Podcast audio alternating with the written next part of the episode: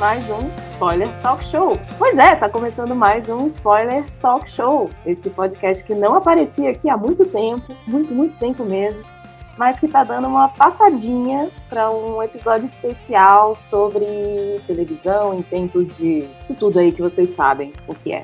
Eu sou a Letícia e comigo na mesa hoje tá o Denis. Olá. O Thales. Olá. O Gui. Oiê a Carol. Oi, gente. E a Cris. Olá.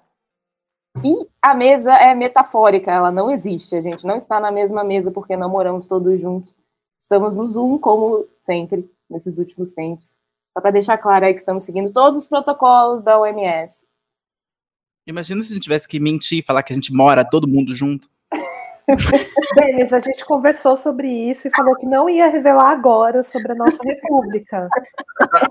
Agora as pessoas vão stalkear e vão querer descobrir onde a gente mora. É, tipo, agora vão descobrir que a gente mora naquelas casas, tipo, que nem os TikTok, que aluga mansão e vai morar todo mundo junto para fazer conteúdo. Bom, gente, agora que o Denis falou, então é isso. A gente está morando na mansão Spoilers né? Quando Fica no Projac, porque fomos comprados pela Globo, mentira. Ou será que não? Na verdade, nós estamos no BBB. Vocês não sabem ainda. Nem de... a Globo sabe ainda, mas eles vão descobrir. O BBS, Big Brother História. BBS. Em 2019, a gente gravou um episódio especial de um outro podcast que acabou servindo para o feed do Spoilers, em que eu, o Thales, a Letícia e a Cris falamos de uma forma bem caótica sobre o que a gente estava assistindo, mas era 2019, um ano em que você podia sair na rua, um ano em que não existia a palavra pandemia no seu vocabulário de 5 em 5 minutos, e um ano em que a relação com TV estava basicamente igual à, à relação com TV de todas as pessoas, mas em 2020 algumas coisas mudaram e nossos hábitos mudaram. A gente parou de se ver, inclusive. Eu não vejo algumas dessas pessoas há muito, muito tempo. E... É, eu ia falar que em 2019 foi um ano em que a gente podia estar na casa do Denis bebendo e alguém falar, vamos gravar um podcast? E a gente vamos! E a gente foi lá e gravou, não estava nada preparado. E também dizia muito sobre a nossa empolgação de ter vontade de gravar um podcast, porque tudo estava bem no mundo. Quer dizer, estava tudo errado no mundo, mas pelo menos não tinha uma pandemia. tipo, lembra a serotonina que dava você disposição para fazer coisas? Pois é. Mas depois desse é. ano de clausura, a gente decidiu fazer uma edição especial, principalmente para as pessoas que ainda nos escutam no Spoiler Talk Show, que é muito impressionante. Nós sabemos que vocês estão aí, porque eu vejo esses números do podcast. E a gente também teve. A nossa relação com TV mudou um pouco, a minha mudou bastante. Agora tá normalizando um pouco, mas ano passado mudou bastante. Eu que assistia bastante coisa, parei de ver muita coisa. Comecei a assistir muita reprise ou série antiga. E é basicamente sobre isso que a gente vai tentar falar um pouquinho nesse episódio especial de O Spoilers não voltou, mas pelo menos estamos aqui para uma hora ou uma hora e meia. Espero que não mais do que isso. Uma hora tá bom, né, gente? De conteúdo, que é o que nos move. Que é só o que temos em pandemia. Então vamos lá. Aleatoriamente, Carol, qual que foi a sua relação com TV durante a pandemia em 2020? Olha, é, honestamente eu não tinha parado para pensar nisso até vocês me chamarem para esse podcast, porque é isso, eu acho que a gente não parou para pensar muito a nossa relação com várias das coisas durante a pandemia. E eu reparei que, na verdade, eu assisti bem menos coisas, porque talvez a falta da serotonina aí com aquela empolgação, talvez as coisas só realmente não tenham mais o mesmo apelo que, que costumavam ter na nossa vida, mas eu assisti bem menos, só que eu assisti muito mais obsessivamente, assim. Essa coisa de seriado que você assiste um por semana não existe mais. Para mim é, é impensável eu acho que eu consigo contar nos dedos lá, as séries que eu assisti que foram realmente seriadas, assim. O que eu fazia era eu escolhia uma coisa e daí eu maratonava aquilo por dias, por noites, nesses dias que são quase todos domingo de pandemia, então era isso, eu escolhia e falava, agora eu vou assistir isso daqui, e daí eu ia, via inteira, assim. Eu acho que essa foi uma diferença. Eu também revi muita coisa, eu fui dar uma olhada nas coisas que eu tinha assistido, eu reparei que eu assisti muito desenho que eu já tinha assistido. Netflix jogou vários deles, tinham vários desenhos novos também que estavam ótimos, eu assisti bastante, assim, bem. Vamos assistir uma coisa levinha e fácil e gostosa, né? Porque é o que a gente precisa nesse momento. Então, eu assisti bastante desenho. A gente. A animação foi um grande conforto em 2020. Incrível, como eu não estava disposto a ver. Eu já não estava vendo pessoas, ponto, mas eu também não queria ver pessoas nem na televisão. Eu queria ver elas animadas. É uma coisa muito estranha, mas eu nunca assisti tanta animação quanto em 2020. Eu acho que uma questão, assim, por mais que eu passasse horas maratonando, eu não tinha, não tenho mais a paciência para muitas séries de 40 minutos, assim, é uma coisa que já acontecia antes, agora é assim, tem que ser uma coisa que eu quero muito ver para aguentar episódio de 40 minutos. Então eu assisti bastante comédia, seriadinho menorzinho adolescente, um ou outro drama, um seriado maior que são coisas que eu gosto, mas é isso, eu foquei nas coisas mais leves para ver se passa assim, né? E é engraçado, porque foi um ano que até saíram bastante, bastante seriados que, que foram mais pesados e mais intensos, mas eu não me foquei neles, não, não aconteceu. Eu acho que alguma, alguma, um pouco disso também foi como que, como que eu passei a lidar com séries, assim, porque isso que você falou de séries mais longas e tal, ser mais difícil de prender, realmente eu, eu, você estava falando, eu estava lembrando que eu, o último evento social que eu, que eu presenciei, que eu fui antes de começar o isolamento, foi a para a estreia da terceira temporada de Westworld. E daí eu não terminei de ver essa temporada ainda, porque acima, Westworld sempre sempre otimista.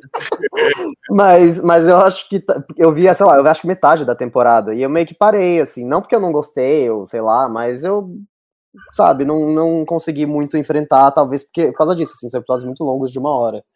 E pensando, pegando o comparativo de outros, outras séries, mesmo série mais. Não, não densa, mas séries mais assim, tipo, com ação e tudo mais, tipo, por exemplo, Mandalorian, que são séries que têm episódios até um pouco mais curtos, às vezes, assim, né? Que tem, já tá naquela vantagem de streaming de ter episódio. Não, não ter a necessidade de ser sempre um episódio. Todos os episódios da mesma minutagem, né? Que nem era na, na TV, na época da TV aberta. E eu acho que ela tem outra dinâmica também. Se você pegar Mandalorian, por mais que os episódios sejam mais longos, eles são feitos para você sentir menos, talvez. Eles são mais rápidos, a edição é mais rápida, você sente o tempo passar mais rápido, então não, é aquela coisa que te, você precisa pegar e falar, ok, agora eu vou assistir este episódio e eu sei que ele vai vai rolar tipo todo um trabalho depois dele. Não, ele é uma série que é isso, ela é feita para maratonar também. Então, por mais que o episódio seja longo, ele é mais leve.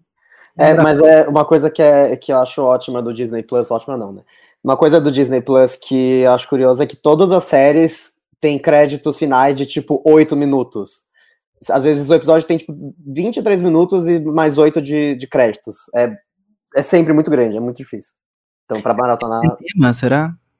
Oi? É porque é cinema? Será o Disney Plus tá fazendo cinema? Disney Plus, não é cinema, é Disney Plus. Né?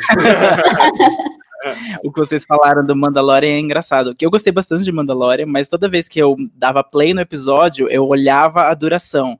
E daí, se eu olhava e falava, tinha 38 minutos, eu, ah, não, peraí, tô exagerando. Eu quero essa série com meia hora, eu não quero cinco minutos a mais nesse tempo. Mas, obviamente, passava. Porque a série era muito boa e o elenco era muito competente, especialmente o pessoal.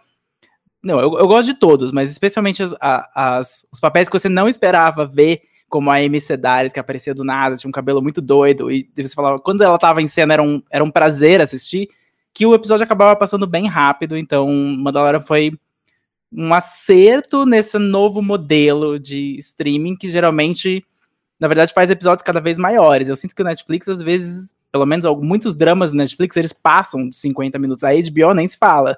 Mesmo as séries produzidas por HBO Max são geralmente maiores.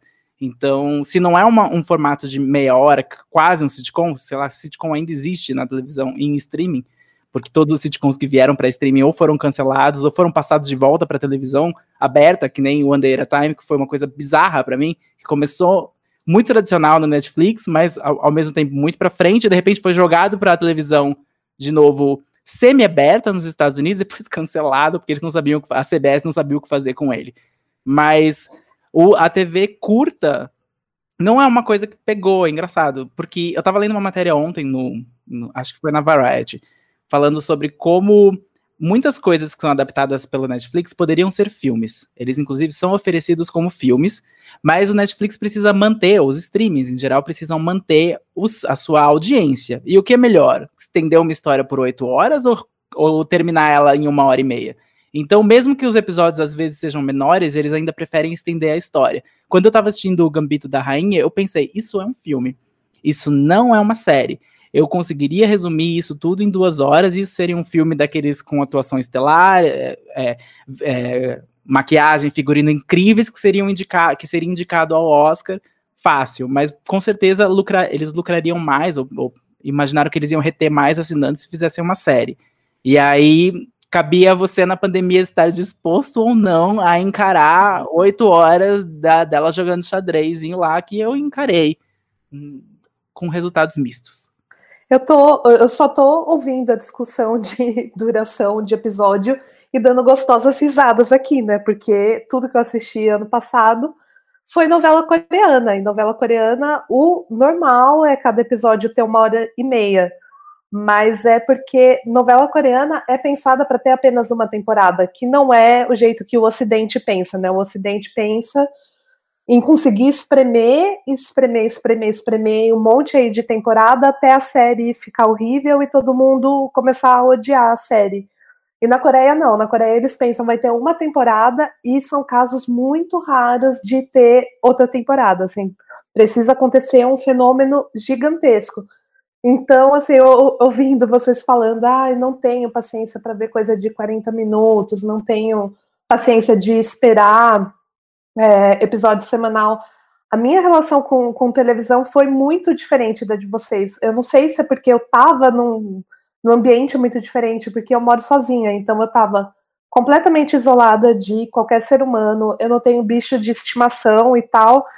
E eu não podia sair de casa, tipo, eu não podia ir para restaurante, não podia fazer nada. Então, assim, qual era a novidade da minha semana? Era esperar um episódio novo da série que eu tô vendo sair. Então, assim, que era uma coisa que eu não tinha muita paciência para fazer em 2019, porque eu tinha coisas para fazer, lugares para ir, pessoas para ver e tal. Mas em 2020 eu não tinha isso. Então, o que acabou acontecendo para mim foi, beleza, o, o, o, ponto alto, ou tipo, a coisa que eu tô esperando nessa semana é a série, tipo, o episódio novo dessa série que eu tô acompanhando chegar, porque ela vai ser até um ponto de conversa com as pessoas, porque qual novidade que eu tenho? Tipo, o mundo continua uma bosta.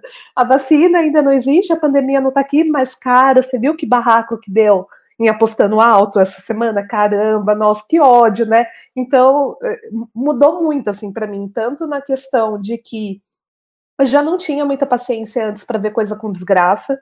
2020, assim, não quero ver. Tem um mínimo de desgraça acontecendo, eu paro de ver eu quero ver coisas felizes ou coisas que têm momentos ruins, mas que eu sei que vão terminar bem, que é uma coisa que as novelas coreanas fazem muito, muito bem, né? É sempre meio que a jornada assim da Maria do Bairro.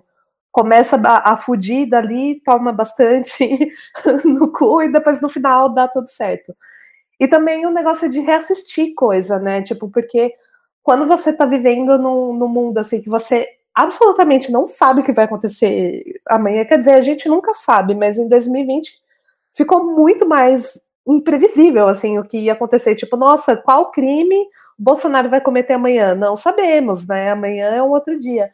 E quando você está assistindo coisa que você já viu antes, você sabe que você, o que vai acontecer. Então, tipo, é meio que um estresse a menos você tá ali consumindo alguma coisa que você conhece, que você sabe que vai te trazer uma satisfação, que vai te trazer um conforto. Então, assim, para mim, a minha relação com, com conteúdo, né, como um todo, assim, foi muito tipo, segurou a minha saúde mental por um fio, assim, em 2020. Eu me apoiei muito nisso, porque era tudo que eu tinha no momento era o, o que eu tinha para esperar era a única coisa que eu conseguia controlar na minha vida em 2020 era o conteúdo que eu estava consumindo, porque se eu fosse para o Twitter, né?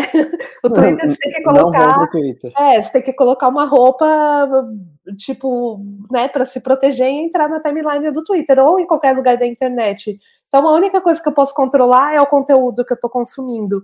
Então, se eu posso controlar, eu só vou querer ver coisas boas, porque de coisa ruim eu vou pro Twitter ver o que tá rolando. É, o que, pelo pouco que eu acompanhei de algumas coisas que eu assisti, os coreanos eles aperfeiçoaram até a morte o formato da comédia romântica, que é o formato americano, para você sofrer exatamente a dose que você precisa sofrer, mas saber que você vai terminar de uma forma estável, feliz, o ciclo vai fechar, tudo vai ser vai ser resolvido. É claro que eu tô falando aqui grosseiramente, eu não sou super conhecedor de todas as novelas coreanas, eu sei algumas coisas, eu vi algumas, e mesmo assim eu não terminei várias, mas eu sei que o caminho sempre é o final feliz. E eu precisei muito em 2020 também ver coisas que eu sabia que iam, iam terminar bem, porque eu não estava disposto a assistir Breaking Bad em 2020, saber que vai tudo dar errado e que aquele bebê vai sofrer naquela estação de bombeiro. Eu não quero rever esse episódio, eu não tenho cabeça para ver nada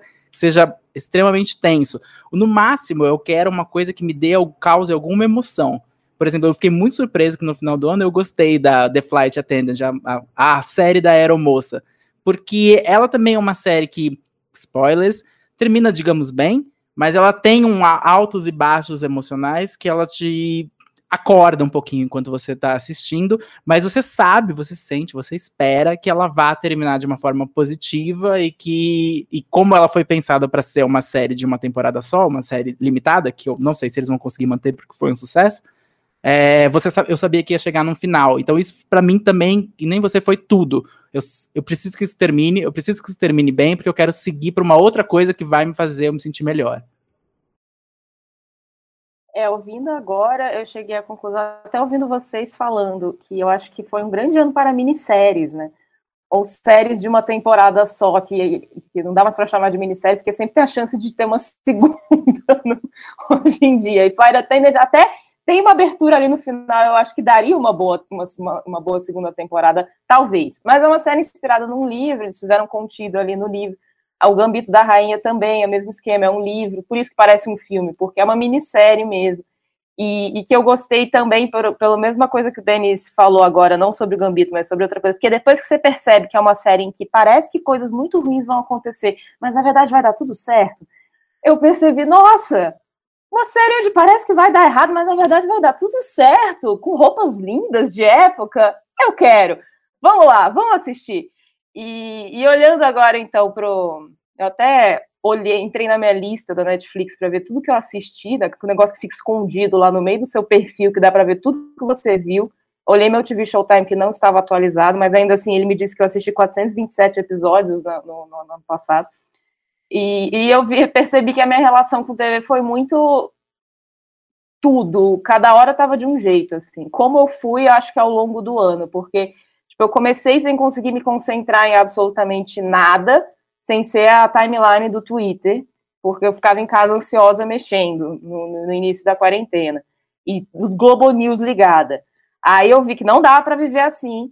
Eu parei, consegui, eu percebi que assim, eu estou seguindo tantos protocolos sanitários que são necessários e são muito difíceis, por que, que, eu não consigo seguir um protocolo sanitário de não entrar num Twitter que faz a minha saúde mental ficar uma merda. Por que, que eu não consigo? Sabe, se eu uso máscara, por que, que eu continuo entrando nessa porcaria desse site?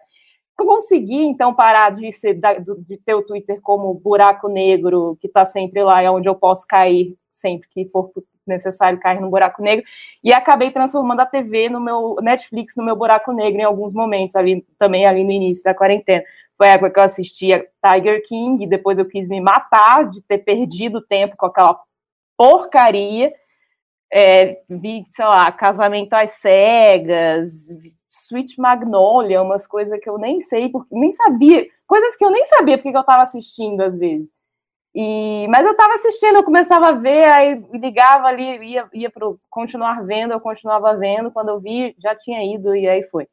Aí, com o tempo, eu fui começando a pegar mais o jeito dessa coisa de, de quarentena, com, conseguir me concentrar em coisas, conseguir, sei lá, ler livros e, e, e, e sentar e, e, ter mais intencionalidade no que eu estava assistindo. E aí eu assisti séries boas, mas aí, no caso, no, foi engraçado, porque com livro eu estava lendo muito livro tragédia, tipo livro triste, livro distópico, livro. Tipo, não sei porquê. Eu, tipo, era, era, o que, era o que rolava. Eu ia, ia lendo quando eu vi, nossa, que livro triste. Tava lendo, tava adorando. E era ótimo porque terminava, né? E aí, a série, dependendo da série que você pegar, não acaba nunca. Eu acho que muita gente talvez tenha aproveitado esse ano para, tipo, ah, vou maratonar Sopranos. Tipo, uma coisa que eu, Sabe, agora que eu tenho tempo, tem cinco temporadas, vou fazer, vou, vou maratonar uma coisa que tem cinco temporadas. Eu, eu não consegui, tipo, não tem a menor condição. Eu acho que foram é o ano das séries de uma temporada só. Mas aí, a maior parte do tempo eu vi séries é, leves também, séries que eu sabia que ia terminar bem, e mais leves do que Gambito da Rainha até, tipo Julie and the Phantoms, Dash and Lily, que é uma, uma, uma, sériezinha fofa que a Netflix soltou na época do Natal ali, uma comédiazinha romântica. Nossa, super fofinha. Fofinha. É, até Emily in Paris, que é uma bela porcaria. Mas, tipo, uma porcaria que, tinha, que tava lá e que não fazia mal. Entendeu? Não fazia mal. Então, você assistir. E coisas melhores, tipo Flight Attendants, que eu também adorei. E. É, Avatar, que eu. Ah, essa foi a única série de muitas temporadas que eu assisti. Foi Avatar, que é um desenho, que não é uma série, talvez entrei na lista também. Mas também uma série ótima, que, tipo, você sabe que vai dar tudo certo no final. É, eu, eu tava vendo vocês falarem, aí tava pensando nisso também, que, tipo, as séries grandes, com muitos episódios que a gente quer ver, são as que a gente já viu, na verdade, né? E aí a gente quer uma coisa que a gente sabe que vai ter sempre um episódio ali para você ver na hora do almoço ou na hora da janta. e aí tá foi. vendo Chaves, né? No... e aí, pra, pra gente foi Avatar demais. Era Avatar ou RuPaul's Drag Race também, que é outra coisa, com várias temporadas. Eu ia falar isso. Sempre, sempre, nossa, muitas vezes. E, e a outra foi Avatar e Korra, que junto, né? São umas sete temporadas, né? Juntando as duas. Então, é, foi isso que a gente viu muito, assim.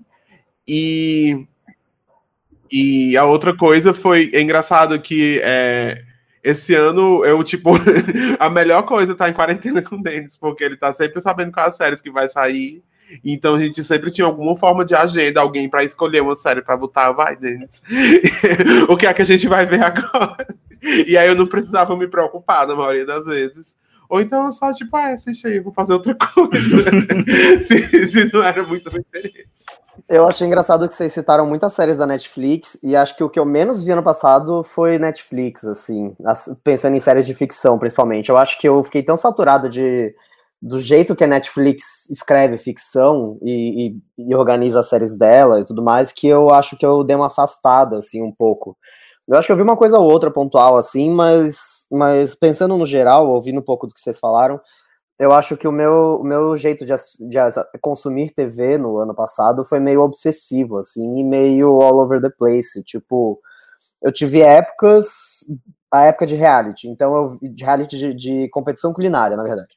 Então eu peguei, eu assisti, sei lá, em três dias eu vi todas as temporadas de Sugar Rush, porque não sei, deu vontade, eu comecei a ver.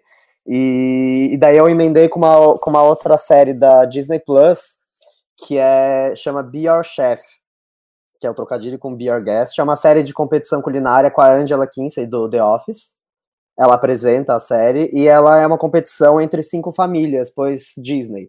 É, e são cinco famílias que, tipo, tem sempre, tipo, sei lá, o, o, tipo, mãe e pai, as crianças, e elas cozinham juntas, só que é uma série de competição ao longo da, da temporada, né? Elas são as mesmas cinco famílias ao longo de toda a temporada. Elas vão competindo entre elas, cada episódio uma compete entre a outra, e no final, tipo, as duas famílias mais é, que se colocaram melhor ao longo da temporada concorrem a um grande cruzeiro da Disney. Ah, é meio tipo Instant Hotel, né? Lembrou um pouco. Não Instant, sei. É, Instant Hotel são famílias também que competem, e daí, assim, cada episódio. São, eu acho que são cinco também, não lembro, posso estar errada, mas tudo bem porque eu não trabalho na Netflix. Então, é, tem a casa da família 1, daí as outras quatro famílias vão passar uma noite na casa da família 1. Daí, então, cada família passa uma noite na casa da outra família e tem várias mutretas e é ótimo, inclusive recomendo Instant Hotel aí, mas parece muito que são famílias competindo entre si para ver quem tem a melhor casa para colocar no Airbnb depois. Ah, é, é, então, o bom da. Né, o que eu acho que a Netflix fez algumas coisas boas ano passado foram realities, e alguns, e a maioria deles nesse esquema de uma temporada, assim, né? Acho que tem dois. The Circle é do ano passado. The Circle é bem no comecinho, é pré-pandemia, né? Foi lá pra foi, janeiro, é, tipo, foi completamente visionário, assim, porque, tipo, é um reality show com distanciamento social antes da pandemia acontecer. Tipo, Sim. realmente uma coisa que parecia distópica que não é mais, agora é normal, assim. Teve é, uma temporada que foi exato, né? The, The Circle, na verdade, eu tenho essa impressão que funcionaria muito bem agora em pandemia, que todo mundo ia adorar ver pessoas trancadas também. É, eu até, eu até fui ver, eu fui ver a data do The Circle, porque parece que foi há tanto tempo, mas aqui, segundo, segundo o Google, o The Circle Brasil estreou em 11 de março de 2020. É, foi bem na quarentena, foi junto Nossa. com a pandemia, foi quando a pandemia estreou, junto. foi 11 de março também. Ah, então, foi logo antes de Tiger King, né? Foi a premiere da pandemia. É. Não, mas a pandemia é, é, é, um golpe de marketing de The Circle. É. Só eu pode. The Circle, eu acho que o americano foi antes, que eu me lembro de ter assistido antes, e o brasileiro eu lembro de ter visto já na quarentena e, já, e, e, e foi terapêutico, assim. Foi... Sim. Inclusive, eu tive foi... a fase da, da quarentena de falar que nem o The Circle, né? Sim. O Circle. Abrir mensagem. É, e The Circle foi um que lançou episódios aos poucos, mas acho que eram, sei lá, três episódios por semana, alguma coisa assim, né? Então Sim. ele deu uma, uma, uma, rolou uma periodicidade, assim. E isso de. Eu, eu acho que um pouco contrário do que a Carol falou, para mim. Uh, pensando em, em, séries que ainda são lançadas semanalmente, assim, isso meio que conseguiu me, me, me manter seguindo também ano passado, com, como o Thales falou, com Drag Race, porque acho que 2019 RuPaul ela recebeu, recebeu o aviso de que ia ter uma pandemia, e ela falou: tá bom, eu vou gravar 70 temporadas dessa porra e a gente vai passar tudo no, no ano seguinte. Porque ano passado, ó, eu anotei aqui, ano passado a gente teve a 12 temporada de Drag Race americana, daí a gente teve o All Star 5, daí a gente teve o Drag Race Canadá, a gente teve o Drag Race Holanda, aí agora, nesse momento, a gente tá tendo a 13 temporada do Drag Race é, Estados Unidos, a segunda temporada do UK, e esse ano ainda vai ter o All Star 6, ainda vai ter a segunda temporada do Canadá, a primeira temporada do Drag Race Espanha e a temporada de Drag Race Down Under, que é Oceania, basicamente. Então, assim, RuPaul chegou e falou: que pandemia, vou fazer um monte de, de série, um monte de temporada, e é isso aí. E, sinceramente, foi ótimo assistir, assim, porque, enfim, faz muito tempo que Drag Race já não era, meu Deus, Drag Race, né, como era no, no, no auge, mas eu, eu, sinto que essas últimas temporadas, elas era, elas ajudaram tanto a, a manter a cabeça pensando, putz, nossa, semana que vem, o que, que vai ter de, de, de sabe, de lip sync, de, de intriga, etc. E ficar Essa pensando... antecipação, né? Tipo, você Sim. tem uma outra coisa diferente, uma coisa positiva para você antecipar para acontecer na semana, né? Tipo, qualquer uh, série agora que eu acompanho que sai semanalmente é isso, tipo, é uma antecip antecipação positiva, que é uma Total. coisa que está faltando bastante Sim. agora. Eu tenho uma pergunta para vocês. Vocês sentem que então faz falta a agenda semanal como a da televisão sempre foi, de ter um ou dois episódios por semana e pensar na próxima durante esse período que você está em casa, porque você pode variar a sua programação? Ou vocês preferem o pulo naquela única série de final de semana que vira aquela agenda do Twitter que eu senti muito que a gente falou muito do Netflix aqui, porque eu acho que Netflix pautou muito 2020, porque você pode até dividir os meses pelos lançamentos que eles fizeram, bons ou ruins. Teve aquelas duas semanas que Emily em Paris era tudo na timeline. Você via os críticos americanos falando, você via seus amigos falando, você via imagens, memes. Eu não assisti a série, mas eu sei exatamente tudo sobre a série, porque ela tava lá o tempo inteiro. É. E, mas eu acho que no final do ano, principalmente quando eu tava revendo, como a gente reviu muito RuPaul's Drag Race, até de uma forma obsessiva, como o Luiz falou, porque a gente estava revendo, prestando atenção no que a gente deixou passar, ouvindo podcasts das drags falando sobre os bastidores e daí tentando achar as coisas dos bastidores, mas era uma coisa que a gente fazia uma vez por dia, ou então é, de, às vezes no final de semana a gente voltava para uma temporada, temporada 8 e via um episódio da temporada 8. E assim a gente ia o ano inteiro, em várias temporadas a gente ia passando. Mas virou uma parte de uma programação é, que eu não estava sentado na frente da televisão das 8 da manhã até as 9 da noite, como muitas vezes eu fazia no Spoilers, principalmente porque a gente pegou o começo do Netflix, a gente pegou House of Cards, até que era uma coisa que a gente se acostumou a assistir. Estreava na sexta-feira, eu assisti até domingo, e daí na segunda eu já estava pronto para falar. Eu não, eu sinto que eu me distanciei muito desse tipo de consumo de televisão no, nesse ano, e eu achei que eu não faria isso, porque com mais tempo em casa, trabalhando em casa, eu poderia ficar vendo televisão o tempo inteiro, mas eu não quis fazer isso. Eu queria assistir as coisas uma vez por semana e ter tempo para digerir elas durante a semana. Para vocês foi isso? Eu sinto que, que é exatamente isso. Assim, quando a gente assiste uma série é, inteira de uma vez, como foi, por exemplo, com Dark ano passado, que eu vi inteira quando saiu e não, não parei até terminar, é, a gente não consegue digerir direito, assim. Eu tava conversando com um amigo meu essa semana, inclusive, é, que tem séries, às vezes, que eu nem lembro que existiu, mas que quando eu assisti, eu, eu, eu, eu sei lá, até me pegou, assim, eu assisti, mas passou dois meses, tipo, hoje eu nem, nem lembro da série. Por exemplo, aquela Maniac da Netflix, com a Emma Stone, etc. Eu vi essa série de uma vez, todo mundo fazendo ela existiu mesmo, essa série? Então, a gente tem certeza. Se você lembro... voltar lá, ela vai estar tá lá ainda. A Emma Stone vai baixar aqui e falar, não, ela nunca existiu. Intensamente, né? E é o cara que fazia junto com ela, era ela e um cara, né? Era o aquele lá, esse mesmo, esse aí. É, esse mesmo. era o do Super Bad. É. Tava, tava culpado, magro e. Ah, o Jonah, Jonah Hill. Jonah Hill, isso. Isso.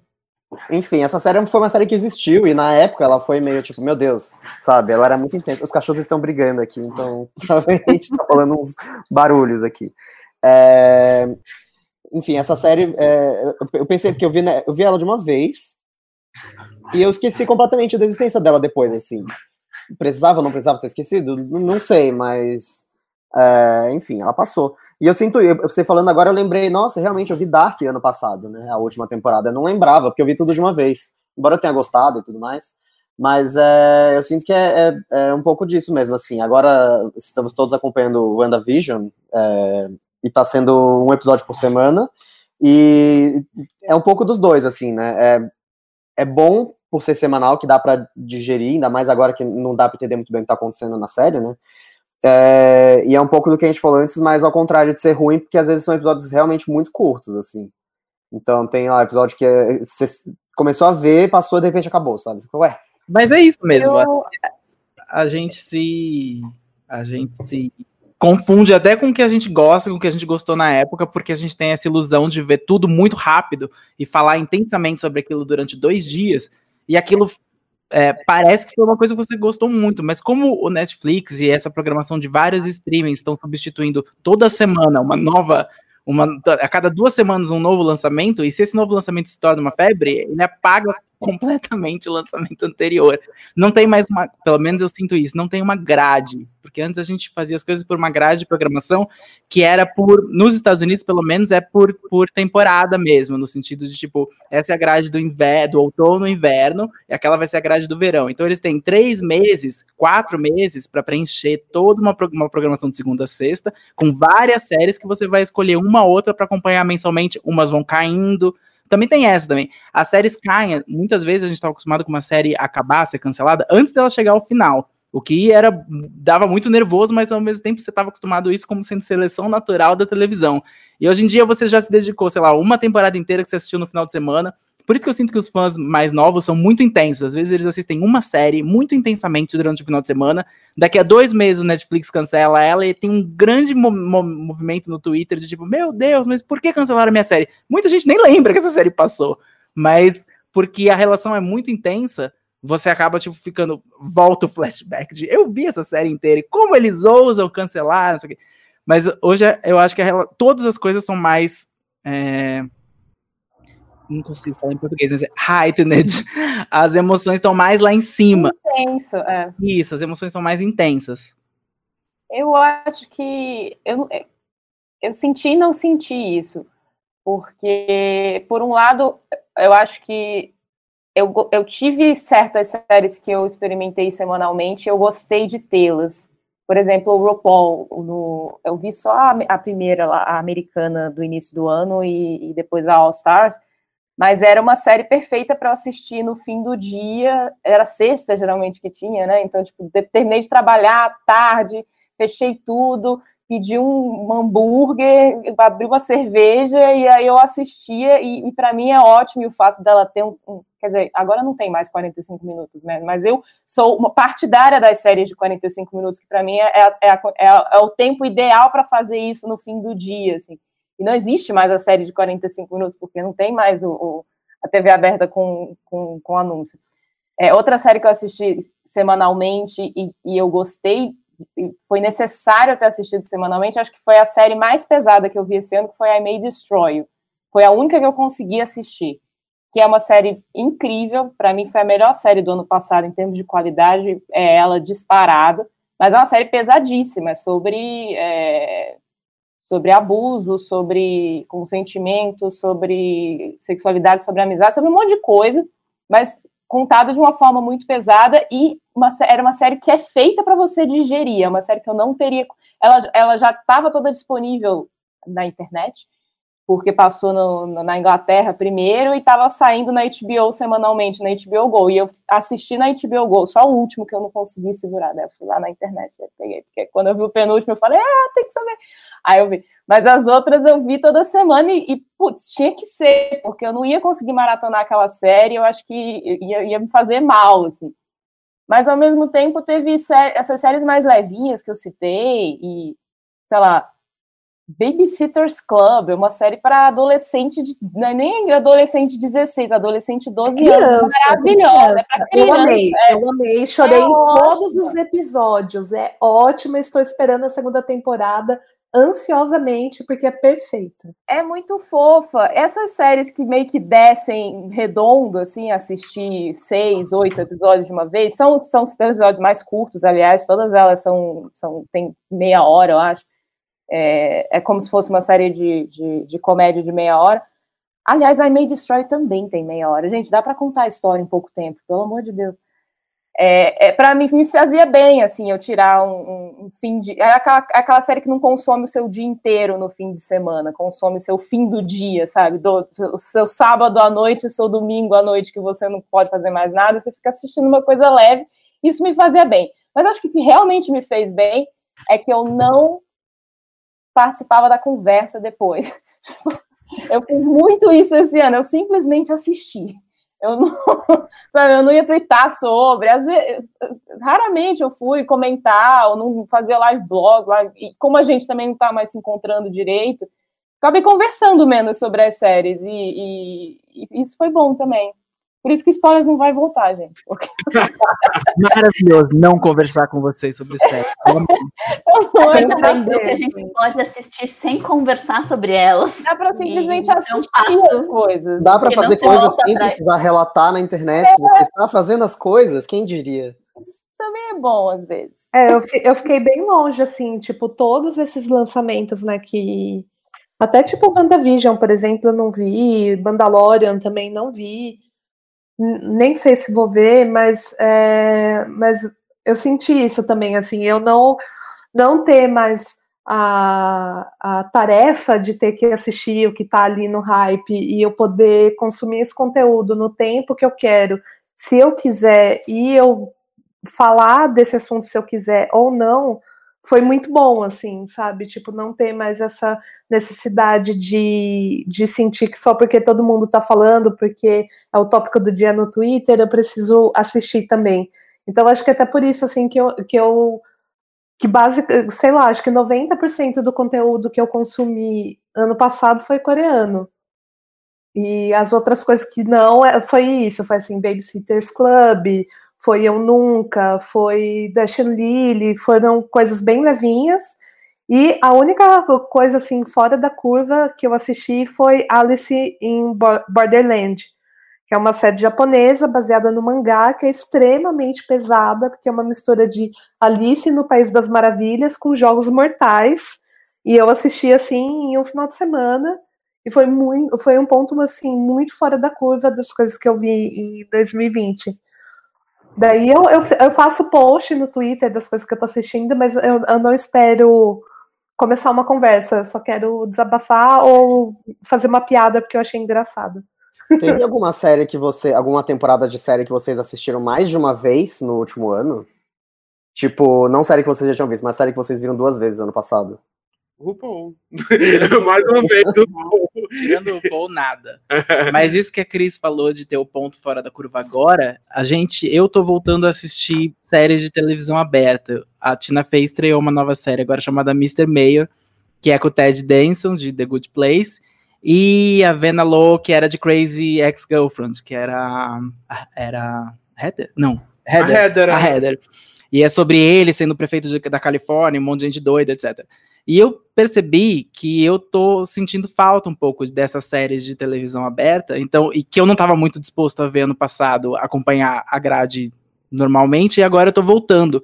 Então, será que a natureza está curando? E, e agora em 2021 a gente vai, 2021 a gente vai voltar aos nossos antigos uma hábitos? Coisa, uma coisa que eu acho é. engraçado que a gente fez aqui em casa que eu fiquei, nossa, realmente a gente precisa mesmo dessa coisa da, de assistir uma vez por semana, né? Até para ver coisa mais antiga, assim, né? A gente, eu tava muito pensando como é, a gente tá cercado por toda a cultura pop do mundo, se a gente quiser. tá tudo ao alcance dos nossos dedos. É um pouco assustador, mas ao mesmo tempo você pode ir vendo só coisa velha que você quer ver, ou não, não necessariamente ligar para novidades. Então eu tava vendo muito anime antigo que eu nunca tinha terminado ou visto direito, que era tipo, nossa, uma falha, como é que eu nunca assisti Oran High School, sabe? ou coisas assim. Aí a gente foi tentando assistir meio quase com uma grade de programação, assim. Sexta-feira a gente vê Kaleido Star, e era maravilhoso, porque Kaleido Star é uma dose também de, de humor, assim, no seu dia. E é... em breve não põe na lista, aguarde mais um pouquinho. É... mas, mas eu acho que para mim é o que é complicado dessa coisa de grade é que, por exemplo, é, ano passado eu estava acompanhando muito His Dark Materials, porque, sei lá, é um, é um universo muito familiar para mim. E ele tá super familiar com, com os livros que eu conheço, então é uma coisa que eu sabia muito o que esperar, eles me entregavam exatamente o que eu queria, então para mim era uma coisa muito importante.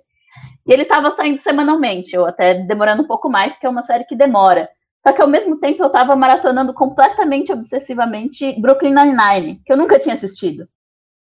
E, e, ela é super carismática e você não consegue parar. Então, assim, eu assistia His Dark Materials, que é uma coisa que eu gosto muito, e eu me importava muito, eu achava legal. Mas daí, durante a, cena, a semana, obsessivamente eu assistia Brooklyn Nine-Nine ou Cora ou Avatar ou alguma coisa que eu assistia muito. E daí, hum, quando eu ia assistir His Dark Material de novo, eu tenho a impressão meio que quebrava um pouco do ritmo do, do seriado, sabe? Porque eu, tinha muita coisa tinha acontecido durante aquela semana em termos de, de, de TV na minha vida. Então, para mim, o complicado de ter uma grade é que a gente vive num mundo em que tem coisas que não têm uma grade. E elas entram no caminho e é que isso, elas entram como um furacão e às vezes você tá vendo e aquilo acaba com o seu ritmo, assim. Daí acabou com o ritmo de His Dark Materials para mim. Eu lembro que eu até comecei a, a juntar episódios para assistir mais junto, porque que é essa coisa de, tipo, de ter a semana esperando e uma semana em que eu obsessivamente assisti qualquer outra coisa mais leve, mas que me chamou muito atenção, meio que me distraía demais. E daí eu ficava, gente, mas e agora? Como é que eu faço com essas séries que lançam só semanalmente e ao mesmo tempo tem esse mundo de cultura pop aí que, que eu vou querer consumir no meio e que vai me distrair? É, então, esse, o que acabou acontecendo é que a gente fez isso, sei lá, por algumas semanas. e aí nisso acabou que sobreviveu só os animes também que a gente tava gostando mais. E aí a gente tava vendo eles vários episódios por vez. Em resumo, em resumo, nossos hábitos continuam insanos, a gente muda o tempo inteiro como a gente se relaciona com televisão, mas uma coisa não mudou desde que o Spoilers acabou. A gente ainda gosta de televisão bastante até. Os hábitos estão insanos como esse ano, né? Gente... Eu acho que na verdade eu gosto de televisão mais agora. Porque é isso que eu falei, parou de ser uma tarefa. E agora eu faço porque eu quero ou porque tipo eu vejo o que eu quero quando eu quero, falo sobre isso se eu quero, assim, não que colocassem uma arma na minha cabeça para me obrigar a, a, a, fazer o spoilers, mas era uma uma obrigação que eu dava para mim mesma, sabe? Tipo, era um, um tipo de cobrança que eu tinha comigo. E agora que não tem mais isso, eu acho que eu gosto mais de televisão, assim, porque eu posso consumir as coisas no momento que eu quero. Eu E eu acho que não era nem o spoilers, né? É uma questão, que, sei lá, você pensa 2019, assim, sei lá, não tinha mais spoiler, mas também não tinha quarentena, mas essa coisa, eu acho que foi baixando essa coisa de, ah, eu preciso comentar tudo. E a quarentena isso reforçou muito pra mim, assim. Eu acho que, sei lá, não encontrar as pessoas pessoalmente me deu meio que essa liberdade também de tipo, ai, também não preciso estar lá em todos É, os tipo, lugares. não, vou- não conversando. vou tomar um spoiler no bar se eu não assistir esse É, episódio hoje. né? exatamente. Eu acho que eu acho que é um pouco também porque na época dos na- na época dos spoilers a gente já falava um pouco da- dessa saturação de tipo tem TV demais assim. Inclusive foi o nome de um dos, dos episódios do nosso podcast, se eu não me engano. Eu acho que esse tem TV demais ele só cresceu assim. Então é, nos últimos anos, ao longo do, sei lá, de 2016 para até 2019, como a Carol falou, chegou um ponto que tinha tanta coisa, mas já era, já era num, num- tipo, tinha extrapolado qualquer limite de, tipo, tem muita coisa pra ver, sabe? Tinha muita, muita coisa mesmo pra ver. Que chegou um ponto que eu fiquei, tipo, ah, então não vou ver nada, sabe? Já que, já que tem tanta coisa, eu não vou escolher, eu vou ver absolutamente nada, e eu fiquei um tempo sem ver nada de série, assim, eu acho. Só, tirando o RuPaul, que, que enfim, tá sempre aí, é, eu fiquei um tempo sem ver nada, assim. Daí, um pouco com, com o isolamento, principalmente no começo, eu fui, eu fui testando e, e, e por isso que eu falei que foi, foi meio que, tipo, por todos os lugares, assim, que eu fui testando coisas que eu até nunca nem tinha visto, assim, sabe? Tipo, acho que desde Pokémon eu não vi um anime. E, tipo, eu nunca vi, assim, desde Pokémon lá em, sei lá, em 2001, sabe? É, e ano passado eu vi a primeira temporada do The Promised Neverland, que tá lançando a segunda temporada agora no Japão, né? e ainda não tá disponível aqui, etc. Mas eu já tô ansioso, porque eu vi ele inteiro de uma vez, eu não consegui parar e, tipo, e, e não, era, não é uma linguagem que eu tô acostumado, ou que, enfim, que eu sempre procuro, mas me prendeu de um jeito que eu falei, meu Deus do céu, o que tá acontecendo? Fui atrás, vi que já, tipo, ia ter filme, live action e um monte de coisa, eu falei, nossa senhora. Então eu acho que eu fui, eu fui testando um pouco, né, com linguagens diferentes, ou coisas até até tentando buscar coisas que são muito presentes na cultura pop, mas que eu nunca parei para ver, assim. É, isso com, a, com o Disney Plus, eu acho que veio um pouco disso, de eu começar a ver umas coisas que que meio que estão ali, assim, como um todo, fazem parte do, do, do nosso do nosso universo de cultura pop, mas eu nunca tinha parado para ver, por exemplo, Hannah Montana, sabe? Eu parei para ver uns episódios de Hannah Montana porque Hannah Montana tá lá no, Disney Plus, por que não? É, mas eu larguei. E isso é uma coisa que fiz muito também. Eu comecei, comecei a, começava a ver coisas e largava. Tipo, comecei a ver Arquivo X, que eu nunca vi, nunca tinha visto antes. Tipo, de fato, parar pra ver Arquivo X, sabe? É, eu comecei a ver, adorei, achei ótimo, mas eu parei também, eu vi alguns episódios. Daí eu fui começar a ver outra coisa, parei. Daí eu peguei a sexta temporada de Doctor Who pra rever de novo, e daí eu vi até a metade, até, até o episódio. Vi até o Let's Kill Hitler. A sexta? A sexta, é, então, porque eu tava falando de. Eu tava falando de Sexta. porque eu tava falando do, do Steven Moffat pra um amigo meu. E daí eu falei, ah, gente, a sexta temporada é a mais. ah, né, de Doctor Who, é a mais doida. Eu falei, ah, eu vou ver. Porque eu tava com saudade da River Song, na verdade. E é Ah, meio que a temporada da River, né? E daí eu vi até o episódio Let's Kill Hitler, que é quando ela, enfim, vira Hi- ah, Hitler. Vira Ela começa o terceiro height, né?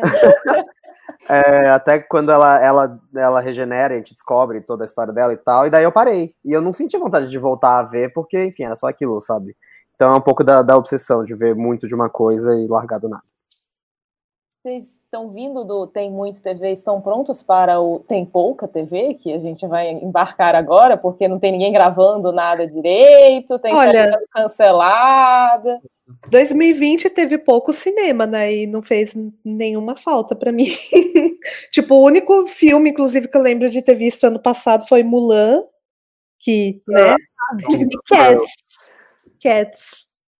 Que foi ótimo, Cats. inclusive todo mundo veja Cats, porque Essa eu não vi ainda. é excelente, Gui, você vai adorar. Mas a minha Nossa, última experiência com cinema também foi, foi maravilhosa, que eu assisti Tenet, Oh, Que eu, Eu falei, ah, gente, não é mas já possível. parece ruim. Não, eu falei, gente, não é possível ser tão ruim. Tá todo mundo falando que é tão ruim, não é possível, vai. Deve ser um pouquinho bom, tipo, pra dar pra ver ironicamente, pelo menos. Não, gente, não dá pra ver nem ironicamente. assim, é realmente muito ruim. É muito ruim.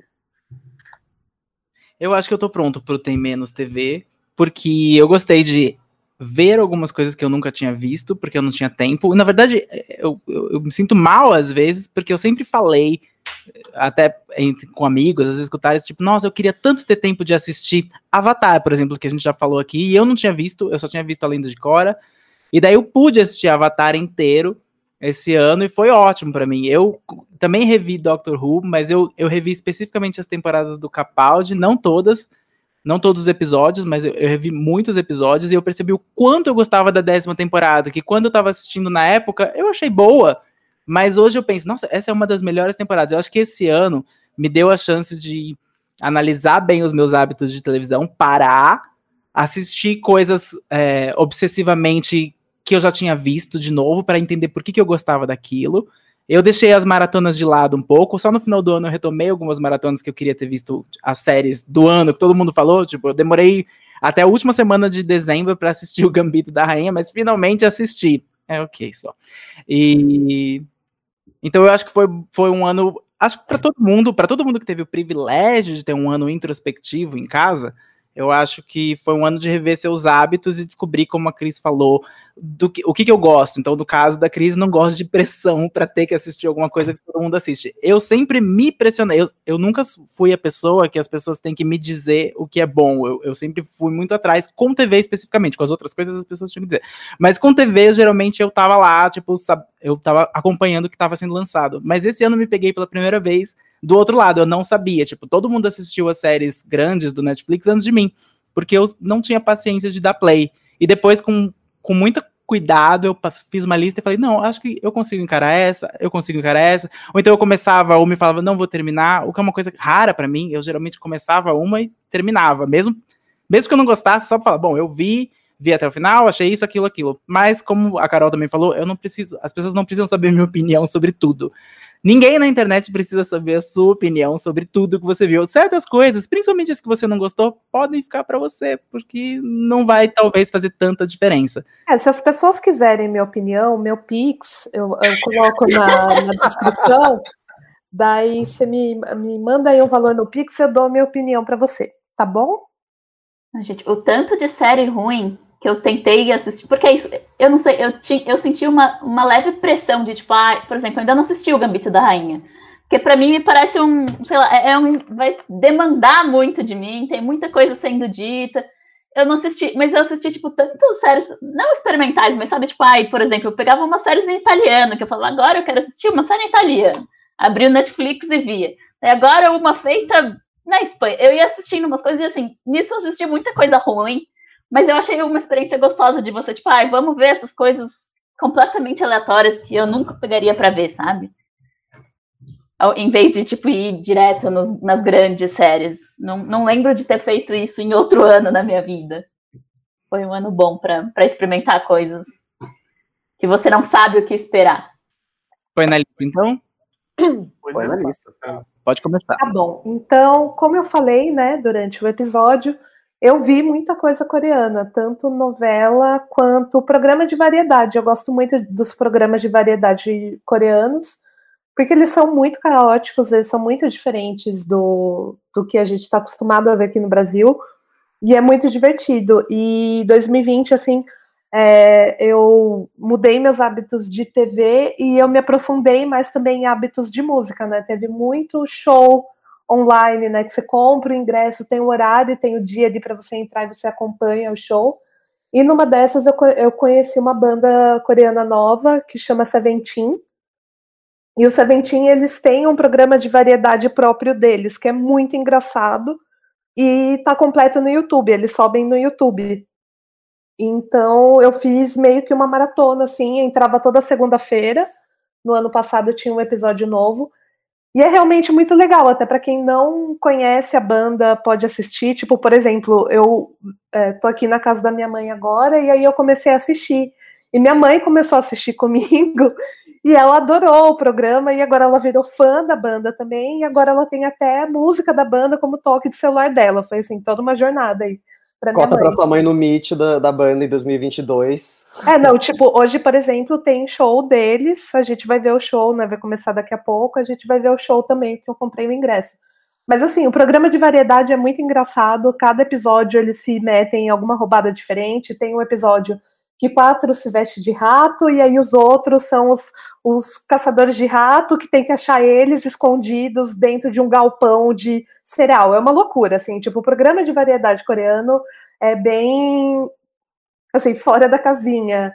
É, eu, eu passo depois o link para vocês verem que está completo no YouTube. É, então, assim, cada episódio é uma loucura diferente e é muito legal, muito divertido, até para quem não conhece a banda. Chama Going Seventeen e tem inteiro no YouTube, no canal oficial da banda. É, as outras três coisas que eu vou é, sugerir, né, para você colocar aí na sua lista, são novelas coreanas, é, que você acha facilmente aí em plataformas de streaming. É, a primeira chama Apostando Alto, que eu acompanhei semanalmente também. É uma comédia romântica padrão, né, do que tem todas as tropes de novela coreana, sempre tem o triângulo amoroso, tem o cara que fica na friend zone e tal, mas ela tem o background assim de pessoas que estão tentando vencer na vida e conseguir um emprego na Google coreana que tem lá. Então assim, tem todo esse background de startup, de tecnologia, tanto que o nome original é startup. E tem esse background de, de né, do, do triângulo amoroso com quem ela vai ficar no final, que é muito legal. É, o, a outra que eu vi, que eu recomendo, chama Crash Landing on You, que é de 2019, mas eu acabei vendo em 2020, que é muito boa também, que é uma milionária, riquésima, tá ali fazendo paragliding, bate um tufão, não me perguntem como que ela não morre, mas bate um tufão e ela cai na Coreia do Norte. E aí, quando ela cai na Coreia do Norte, um soldado lindíssimo da Coreia do Norte ajuda ela a se esconder, porque senão ela ia ser provavelmente morta por ter caído ali na Coreia do Norte. Também uma comédia romântica, mas é muito boa, tanto porque a, a, a produção da novela fez toda uma pesquisa com pessoas que são refugiadas da Coreia do Norte para entender como são os hábitos das pessoas, as diferenças. Tipo, por exemplo, a música do Feliz Aniversário é diferente na Coreia do Norte e na Coreia do Sul, então teve toda essa pesquisa histórica para eles tentarem retratar a Coreia do Norte o mais próximo da realidade que é. E tem também o romance, assim, o casal lindíssimo, inclusive eles estão namorando na vida real agora, então você imagina a química desse casal, que é muito boa. E a terceira chama A Historiadora, que é uma novela de época também coreana, da, da época Joseon, da Coreia, que é uma mulher que, é, como tá, tá tendo seca no país, eles obrigam todos os solteiros a casarem porque eles achavam que isso ia acabar com a seca. E ela não quer se casar de forma nenhuma, e daí o governo abre o primeiro concurso de funcionário público para mulheres, para mulheres que querem ser historiadoras, e ela faz o concurso e passa o concurso, e daí, enfim, também várias, né? Daí tem o triângulo amoroso entre ela e o príncipe, que escreve romance com um nome falso, e ela nem sabe que ele é príncipe, e aí eles começam como inimigos, viram amigos, enfim, é ótima, recomendo, assim, fortemente também. E tem todo um background aí que eu vou resumir em, em tags, mas que é feminismo, golpe de Estado, é, censura da imprensa, e xenofobia, assim, tipo, tudo isso acontece além da comédia romântica, porque uma coisa que eu gosto das novelas coreanas é que assim, o mercado audiovisual coreano é dominado por mulheres. Tem mais mulher do que homem no comando uh, na Coreia lá, então tem muito mais produtora, muito mais diretora do que, por exemplo, nos Estados Unidos. Então, as a maioria das novelas, a personagem principal é uma mulher e elas sempre são assim muito multifacetadas. Então eu recomendo essas três, mas assim, abra aí a sua é, ferramenta de streaming de sua preferência que tem aqui no Brasil. A Netflix tem muita coisa coreana. O Viki está aqui no Brasil também, que tem coisa coreana, tipo sai de manhã, quer dizer, sai à noite na Coreia, sai de manhã aqui no Brasil. Então é isso, põe na lista. Eu vou colocar na lista alguns animes que a gente viu esse ano para continuar a coisa Ásia. é, que tão fácil, de fácil acesso, assim, né? Tipo, a gente viu e adorou, que e é do ano passado, Wave Listen to Me, né? Tô pegando aí da sua lista, mas Eu ia recomendar esse, mas é, não, bem. mas eu passei na frente. É, que é, é uma história muito. Pra mim, eu tava. Eu achei engraçado porque lembrou muito a série da. Como era o nome da série também da Amazon? Eu esqueci o nome. Ai, meu Deus. Ah, enfim. a coisa que é da Amy Sherman Paladino. Que Ah, ela é sim, a Miss. Maisel. Miss Maisel, sim, me lembrou muito Miss Maisel, mas é tipo no presente. Que é uma mulher que tava, tipo, bêba num bar reclamando do namorado dela. E aí um cara ouviu e levou ela pra gravar um programa de rádio, porque ela falava muito rápido, sem pausas. E ela era muito articulada. E aí ela ganha um programa de rádio onde ela passa o dia reclamando no programa e vai, tipo, resolvendo as coisas da vida dela e tal. Tem o cast ali ao redor. É muito, é muito tipo, boa de assistir, engraçada. Ela é um personagem muito diferente, assim, de, de anime. É uma, é uma animação, mas é praticamente uma série live action, porque não tem nenhuma coisa sobrenatural, não tem, não tem poderes, não tem, não tem colégio, é uma animação só com adultos, então É. é, é bem interessante. É, o outro anime também que eu ia falar é Kaleido Star, que eu mencionei rapidinho. Que é um anime super antigo, assim, eu acho que chegou a passar aqui no Fox Kids, sei lá, mas eu não cheguei a ver na época. E aí, que é uma menina que ela quer trabalhar no circo chamado Kaleido Star, e ela quer ser a estrela do Kaleido Star. E aí, é, todos os episódios é ela querendo se esforçar cada vez mais para dar o salto certo da Fênix dourada. e aí. E aí é tipo, é muito bobinho e, tipo, tá na Amazon com dublagem brasileira, assim, aquela dublagenzinha muito nostálgica, sabe? E aí é muito gostosinho de ver, assim, e tava sendo a nossa diversão aqui esses dias. É, e a outra coisa que eu, que eu ia mencionar não é uma série, é que por causa da gente ver tanto Avatar, eu finalmente fui ler os quadrinhos que tem, que são as trilogias que continuam Avatar e fazem a transição para Korra, e depois tem as outras duas trilogias depois de Korra, que são a continuação. E eu fiquei muito chocado, porque é tipo a continuação mesmo, assim, eu precisava daquela informação que não tá no- no- na série, e foi muito bom ler, eu tô terminando aí, eu não li tudo. É, e é muito estranho que isso não saiu no Brasil, sabe? Eu tive que ler através de métodos. Mas alô, editoras, pelo amor de Deus, tragam isso para o Brasil. Todos os editores que estão ouvindo agora nesse momento. E- Fãs do spoiler, é. que tem editoras. e é isso. É essa a minha recomendação. É, já que tá todo mundo recomendando um monte de coisa, eu também vou recomendar um monte de coisa aqui.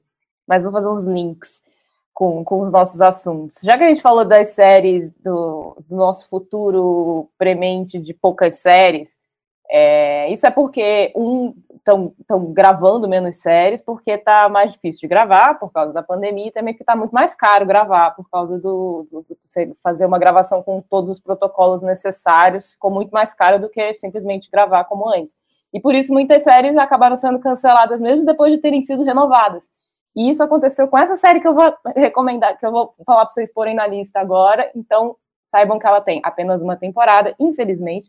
Mas ela foi a série perfeita que eu achei para o tipo de série que é. Você terminou de trabalhar tarde, que eu entro tarde, então eu saio tarde. Então, geralmente, quando eu, eu quero só comer alguma coisa e assistir uma coisa, uma coisa, ênfase no uma coisa, eu não quero que continue passando na Netflix para eu ver, de, continuar vendo. Eu não quero nem. Eu tentei fazer isso com Friends, mas, tipo, Friends eu queria ver. Primeiro porque é tão curtinha, e aí eu via mais um. E aí, quando eu vi, eu tava vendo o terceiro. E aí, quando eu vi, eu não conseguia dormir, porque aquele som das, das risadas estava ecoando na minha cabeça. Então, é muito difícil achar esse tipo de série, a série perfeita, para você assistir só um episódio de cada vez à noite. E essa, para mim, foi a que mais preencheu todas essas funções, que é uma sériezinha que não fez muito sucesso nos Estados Unidos, mas chama Stumptown. E é estranho não ter feito sucesso, porque ela tem muitos atores conhecidos da televisão. É, é estrelada pela Robin de How I Met Your Mother, que é a Colby Smulders, né? É, e pelo Nick Miller de New Girl, que é o Jake Johnson. E é uma série de detetive, tipo, de, uh, ela é uma, é, a, a, Robin de How I Met Your Mother é uma detetive particular, e ela tem seus problemas no passado, porque ela é ex-exército é, americano, então ela tem lá o estresse pós-traumático, ela é meio alcoólatra, ela tem esse amigo que é Will They, Won't They com o, com o Nick Miller, que está mais gato ainda, pois está mais barbudo e ele também tem, ele tem um passado perigoso, ele estava na cadeia, mas agora ele tem um bar, ele tem uma cervejaria hipster, é perfeita! E aí a série que ela é levinha, ela, cada episódio tem um caso, mas tem ali um, um mistériozinho maior que se alonga a temporada inteira, é o clássico procedural com personalidade, que é a série ideal para você assistir desse jeito, que quando você só quer assistir um episódio, não quer assistir mais. Mas é difícil achar procedural com personalidade. É, não, eu é. procurei é... e, não, e tem poucos. É, isso, tipo, eu senti muita falta do casinho da semana, é uma coisa que não existe mais, né? Tão bom. Não existe mais, só tem procedural, muito procedural, tipo CSI, Law and Order, que não é minha pegada. É, eu gosto mais, sei lá, tipo Elementary, era um procedural com personalidade. O, o, os personagens eram legais, os atores eram bons, existia carisma. Não que não tenha nas outras, mas, tipo, enfim. É, é, é o procedural, mas tem uma camada a mais ali no, no procedural. E essa série tinha isso, infelizmente foi cancelada, mas aí ela foi colocada na Amazon Prime aqui no Brasil, por isso que eu estou recomendando também. Ela ficou de mais fácil acesso agora. É uma série que vale a pena ver uma temporada só. Então, se você está precisando aí daquele do casinho da semana com personalidade e com Nick Miller com muito gato, é, põe na lista. É, as outras duas, elas são de mais difícil acesso, se elas precisam ser achadas por meio de métodos. Mas vocês que estão ouvindo spoilers, eu, eu, sei que vocês têm métodos. É, uma é uma série para você, se você assistiu Emily in Paris e não gostou de Emily in Paris, porque a série é ruim, mas você gostou de assistir, da experiência de assistir Emily in Paris, que você deve ter gostado, porque afinal você, você assistiu. Muita gente assistiu, até meu pai assistiu Emily in Paris, até o Renato Janine Ribeiro assistiu Emily in Paris, ex-ministro da Educação. Citou Emily in Paris numa entrevista para falar sobre comunismo na China. Então, é, se você gostou da, da, daquele tipo de série, da série levinha, sem stakes, aquela série em que você sabe que a pior coisa que pode acontecer não é muito ruim, é, assista uma outra série que também ninguém lembra que ela existe, mas chama Younger, que é do mesmo criador de Emily in Paris, que é o Darren Star, que é o mesmo criador de Sex and the City, mas ela, ela é tipo Emily in Paris em todas essas questões de, tipo, ser bonita, ser leve, ser simpática, porém ela tem atores melhores, a personagem principal é uma atriz muito melhor, eu esqueci o nome dela agora, mas a Sutton Foster, ela é excelente, é, a Hilary Duff, que também é muito boa, e mais um, outras pessoas que também são muito boas, mas se passa no é, se passa numa editora de livros em Nova York, com uma premissa ridícula também. A, a Sutton Foster é uma mulher de 40 e tantos anos, já casada, que se divorcia, precisa trabalhar de novo dela, fim de ter 26 anos para poder conseguir um emprego de iniciante. E aí ela acaba virando tipo a, a cara do, dos millennials da, da, nos livros. E aí, quando ela vê, ela, ah, meu Deus, já tá mentindo para todo mundo. Enfim, essa premissa lá no início é ridícula, mas vai se desenrolando, é uma série super leve, gracinha, e melhor, boa, de fato, melhor do que Emily in Paris. E a terceira é uma série que você também é, dá para procurar aí no, nos métodos da internet. É, saiu ano passado da BBC, se não me engano, Channel 4, talvez, um canal britânico, mas chama I Hate Susie. É uma série da Billie Piper, Billie Piper, saudosa, de Doctor Who, de Secret Diary of a Call Girl. Talvez você lembre dessa série, talvez não.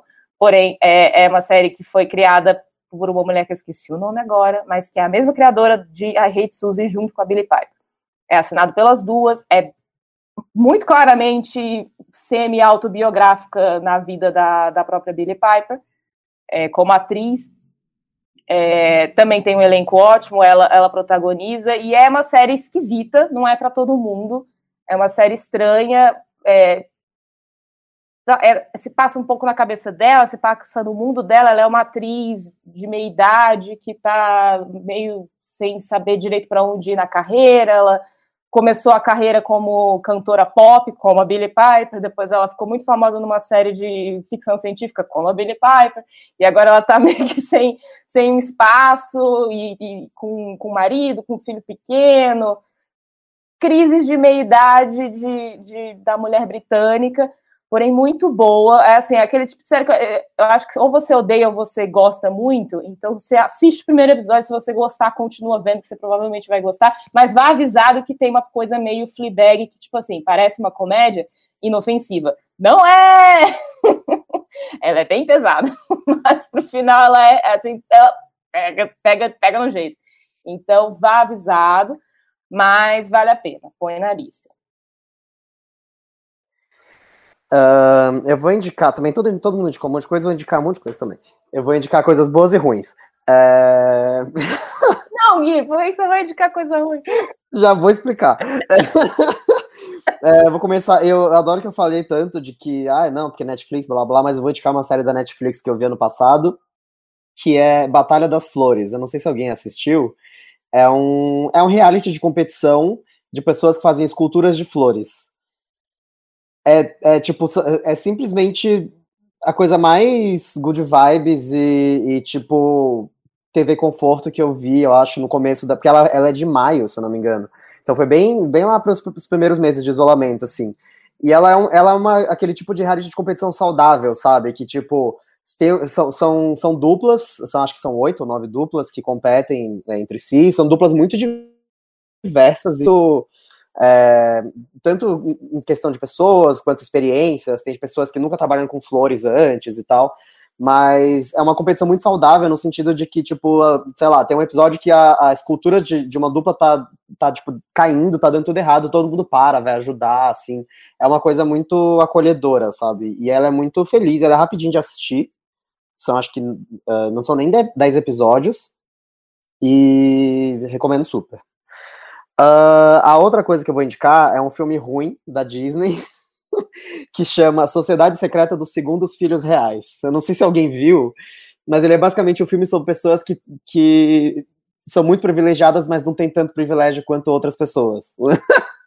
Porque ele é basicamente um filme sobre adolescentes que são segundos filhos reais, então eles não são primogênitos.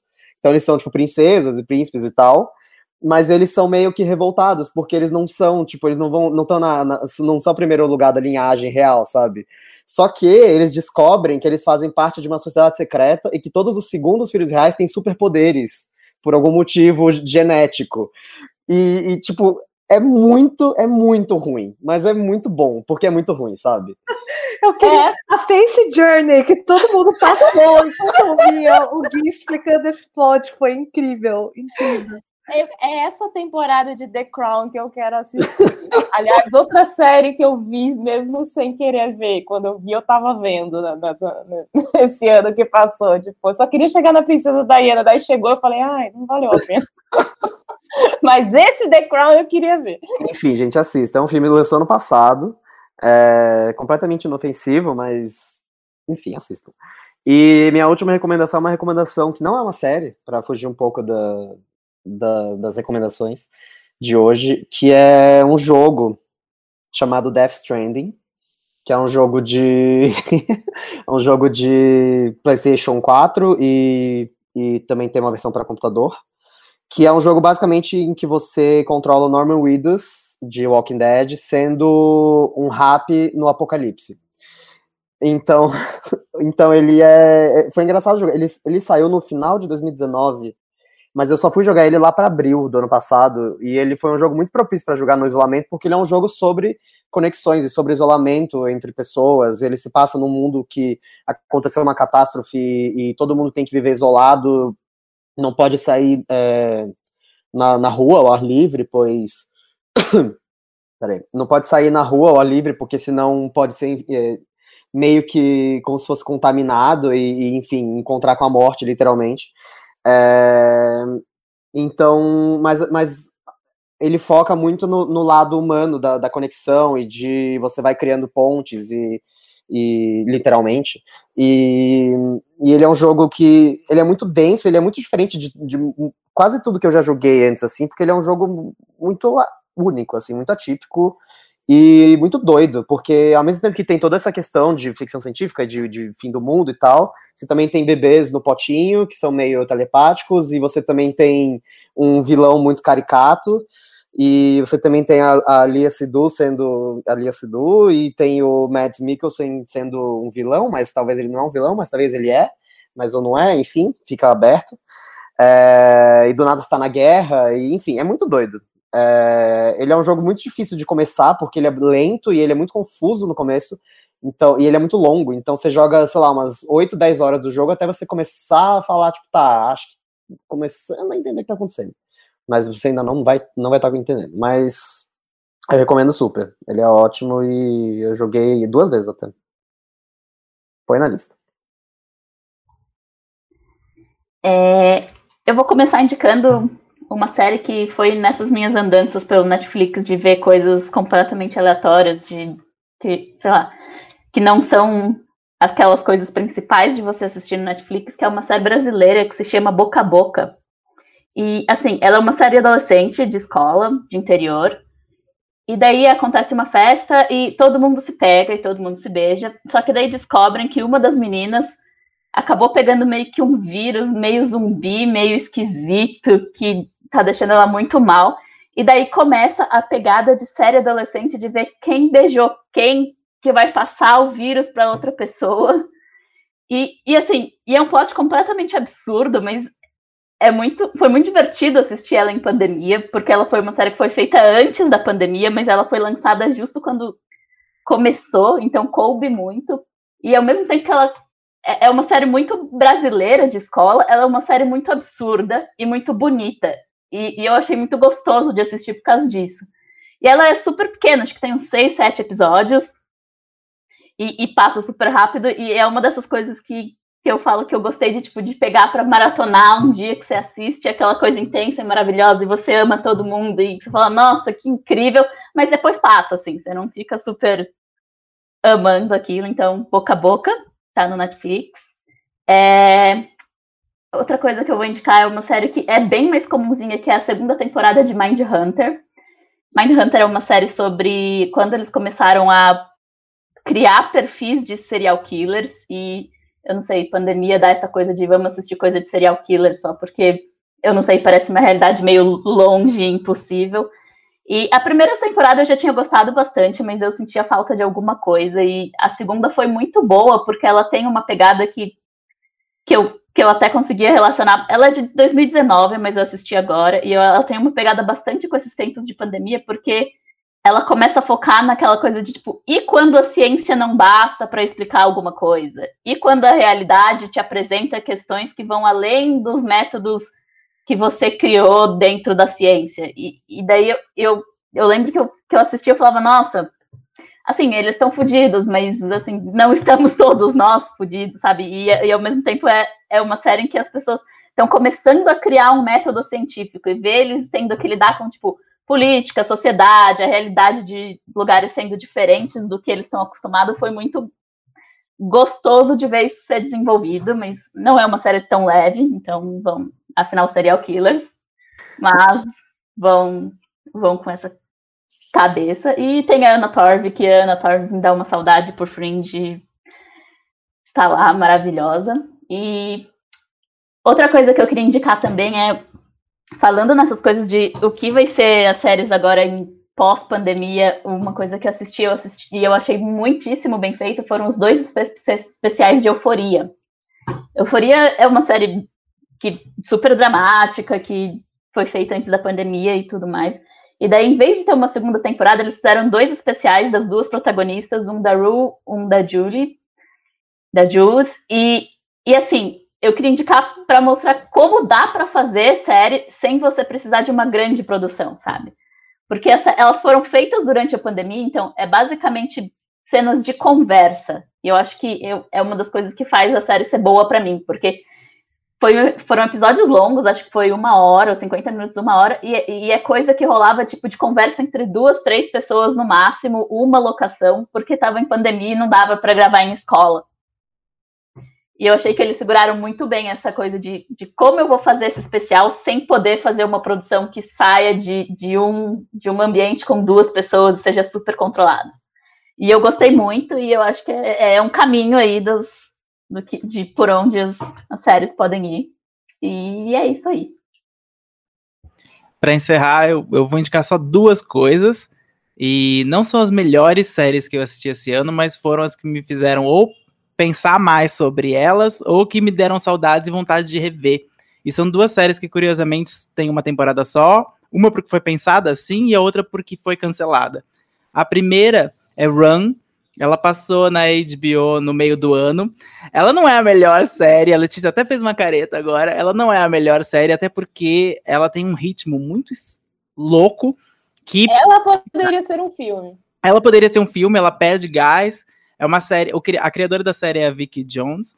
E é uma, basicamente o plot, sem, não dá para falar muito sobre o plot, mas é dois ex-namorados é, recebe é, uma delas, a, a, protagonista é a Meredith Weaver, que fez New Girl, eu gostava muito dela em New Girl, acho que ela foi até indicada para uma premiação por coadjuvante, por convidada em New Girl. Ela recebe uma mensagem de um ex-namorado falando run, e eles tinham feito um pacto muitos anos antes de se algum dia um deles precisasse, mandaria essa mensagem de texto e eles abandonariam tudo, se encontrariam num trem e fugiriam juntos. Sendo que ela é casada, tem filhos e ele tem toda uma história complicada. Eles se encontram nesse trem e claramente os dois estão escondendo coisas um do outro. E é a dinâmica é essa por seis episódios, se eu não me engano, são episódios curtinhos, de meia hora até menos, é, em que eles vão tentar entender se eles ainda têm química juntos, eles têm, e por que que eles escaparam? O que que aconteceu na vida dos dois que, que levou eles a mandar essa mensagem de texto e fugir de tudo? E se isso é ou não saudável. É uma jornada. É, tem a Kalinda de The Good Wife, fazendo um papel misterioso do qual eu não posso falar nada. Tem a Phoebe Waller-Bridge também. Tem a Phoebe Waller-Bridge, que tá na produção da série, inclusive. Ela aparece num dos episódios e eu acho que ela escreveu um dos roteiros, que é um dos episódios mais loucos e interessantes da série. E passou esse ano, ela não, não, não teve um grande impacto crítico, porque é isso, teve um começo muito bom, mas ela acho que são muitos gêneros juntos. É um thriller, é uma comédia romântica, é um filme de. é uma, é uma série de golpe. Então, são muitas coisas juntas, mas eu gostei porque ela me fez pensar em todos esses gêneros e eu gosto muito do elenco. Eu gosto hum. muito de todos eles. Eles são muito bons. E a outra. E a química deles é a muito química boa. deles é, é, é uma química. é A outra série que eu assisti também tem criadoras mulheres. Ela não passou aqui no Brasil, eu não sei se ela está disponível, então mais uma para hashtag métodos. É Alta Fidelidade, a da Zoe Kravitz. Por quê? Alta Fidelidade, eu tava. Eu gosto bastante do filme, ele é muito errado. Eu gosto bastante do livro, ele é bastante errado. E eu achei que não tinha chance de fazer uma série em 2020 que funcionasse dessa história do jeito que ela era. E eles fizeram as adaptações que eu achei que funcionaram. Eles trocaram o gênero do protagonista. A protagonista nessa série é interpretada pela Zoe Kravitz. Ela continua sendo dona de uma loja de discos no Brooklyn agora, porque o livro se passa em Londres. O filme, acho que se eu não me engano, se passa em Chicago. E, e é sobre ela meio que tendo uma jornada de, de lembrar dos ex-namorados e de tudo que deu certo ou não deu certo nos relacionamentos, porque o cara que ela gostava, é, o relacionamento terminou e agora ele apareceu com outra pessoa. E é uma série tão confortável de assistir, principalmente porque eu assisti ela no começo, no comecinho do, do, do nosso não lockdown, que deveria ter sido lockdown de verdade. É, e é, é uma, uma série muito urbana, então ela vai muito em bar, ela passeia muito na rua, tem todas as, a maioria das tomadas são externas. Quando a série se passa internamente é na casa dela ou na loja, são cenários em que tá geralmente com vários amigos ou pessoas entrando, saindo, falando, discutindo sobre música, etc. É um descanso pra cabeça High Fidelity. É a única série desse ano que eu assisti que eu falei, nossa, eu quero vê-la de novo. Tem um episódio muito bom com uma colecionadora de. Com, a, mulher de um colecionador de discos, que é interpretada pela Parker Pose, que tá afim de se livrar de todos os discos do ex-marido, porque o ex-marido traiu ela. E esse episódio é perfeito. Foi, acho que, se eu não me engano, foi dirigido pela própria Parker Pose ou alguma coisa assim. E eu recomendo demais. São 10 episódios só, são episódios curtinhos. E acho que foi a melhor atualização. Toda vez que alguém fala, eu vou fazer um reboot de algum filme famoso, livro famoso, geralmente você olha com desconfiança. E esse eu olhei com desconfiança porque eu não achei que eles iam elevar o material que, sem problematizar ele. E eles conseguiram fazer os dois. Eles elevaram e ao mesmo tempo problematizaram. E faltou várias coisas. É uma série que claramente tinha um plano de continuar, porque ela desenvolveu o, muito o perfil, ela desenvolveria melhor os protagonistas, mas desenvolveria melhor também o pessoal que trabalha na loja, os amigos, os ex-namorados, não era só do ponto de vista da cabeça do Rob ou da Rob. Era tipo, ela saía da cabeça do protagonista, o que o livro não faz e o filme não fazia. Então, eu achei que foi uma adaptação, para mim, é uma lição de como se adapta alguma coisa para os tempos atuais, faz ela ser relevante. O problema é que ela não foi assistida. Então, não durou. Mas High Fidelity, alta fidelidade, eu recomendo demais. Ache pelos seus métodos. Se ela estiver disponível na Globo, alguma coisa, porque às vezes os streams escondem as coisas, me fala, porque eu quero ver de novo e eu não quero ter que baixar. É isso. Você falou a palavra proibida. Ah. Eu nem lembrava que a Alta Fidelidade foi esse ano. Não? Eu também não lembrava. Faz tanto tempo que eu assisti, mas é tão boa, realmente. Muito triste que foi cancelado. Foi. E é isso? Ah, eu quero deixar um beijo para o Leandro Alves, que deixou um comentário para gente aí num do, do, dos sites que, que o podcast tem. Não tem como a gente responder lá, porque a gente não tem login naquele site. Mas obrigada aí pelo prestígio. Foi o primeiro sorriso que eu dei em 2020. Seu comentário. Em, em 2021, na verdade, em 2020 eu não sorri. É... Obrigada aí pelo sorriso de 2021. E obrigado a todo mundo que ainda está ouvindo aqui, você que assistiu da gente, muito obrigado. E nos mande mensagem nas redes, se você segue a gente, etc. E aguarde que, sei lá, quem sabe um dia ou não, não sei, não tô prometendo nada. É, não, não, aí. não dá pra saber ainda. É, o grande, o grande moto de 2020, né? Vamos ver o que vem por aí, não dá pra saber ainda. É, Globo, se quiser comprar a gente, ainda dá tempo. Compre Maria da Pele. A gente pode até comentar o Big Brother, talvez. Ou não? Ele já, ele já, é, não, é. Com essa. sair do Zoom. Fechar a conversa, sair da reunião. Mas é isso. Tchau, gente. Tchau, tchau. gente. Tchau, tchau. Boa Denis.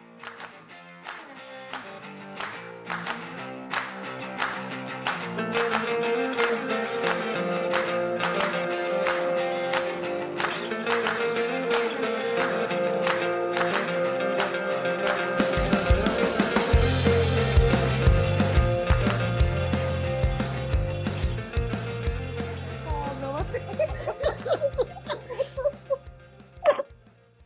vamos lá. Ah. Letícia, você quer falar o oi? Não. Pronto, é assim que vai começar.